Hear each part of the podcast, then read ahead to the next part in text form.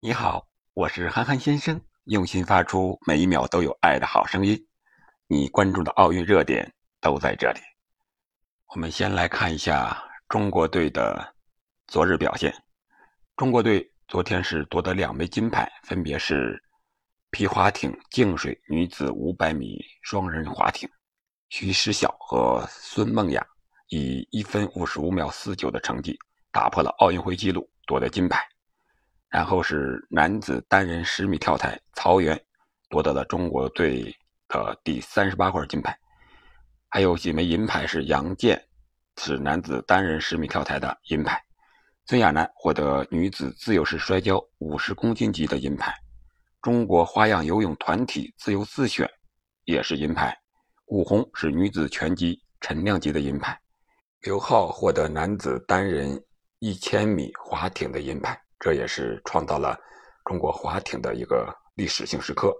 巩俐是空手道六十一公斤级以上级的铜牌。这个巩俐并不是那个影视明星的巩俐啊，大家不要记混了哦。然后我们看一看金牌榜，目前中国依然高居榜首，是三十八金、三十一银、十八铜，奖牌总数是八十七枚。美国是三十六金、三十九银。三十三铜是一百零八块金奖牌，排在第二位。日本是二十七金十二银十七铜，以五十六枚奖牌总数排名第三。可以说，昨天美国追的是非常疯狂。他们昨天一共获得了五枚金牌，分别是男篮、女子水球、马术和男女队的四乘四百米接力赛。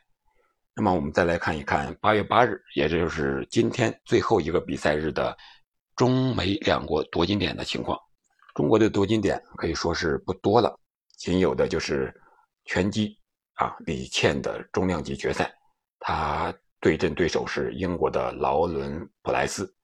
而美国还有四个夺金点，分别是女篮对阵日本队，女排对阵巴西队。可以说这两块金牌非常有保证的。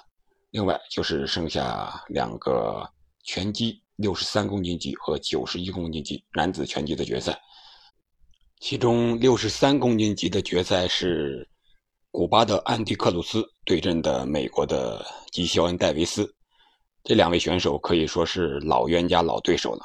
但是古巴的克鲁斯是三战全胜，目前对戴维斯保持的绝对的优势。戴维斯可以说想在奥运会上报一拳之仇。还是很有看点的。九十一公斤级，美国是对阵乌兹别克斯坦的选手。这样，从最后一日的比赛夺金看点来看，中国选手最有可能是获得三十九枚金牌。我想，最后金牌榜上，中国第一也好，还是美国第一也好，还是两个国家持平也好，最重要的是，中国已经实现了自我的一个超越。已经实现了在境外举办的奥运会金牌数的第一，这是一个新的里程碑。但是对美国来讲，他不管是站到第几，他和他自己相比，他是有些退步的，特别是在一些田径和游泳的项目上，他不如以前了。可能这是中美两国需要总结的一个地方。除了中美两国的金牌之争，最后一日。还有一个闭幕式，我想这也是应该带给我们的一个惊喜的地方。在开幕式，东道主让惊喜变成了惊吓，褒贬不一。但是闭幕式会有哪些惊喜呢？看看日本会不会有什么改进，或者说是更亮点的地方。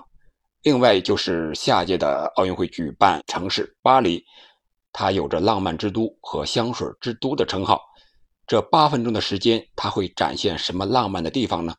这也是全世界观众、奥运迷们关注的一个地方。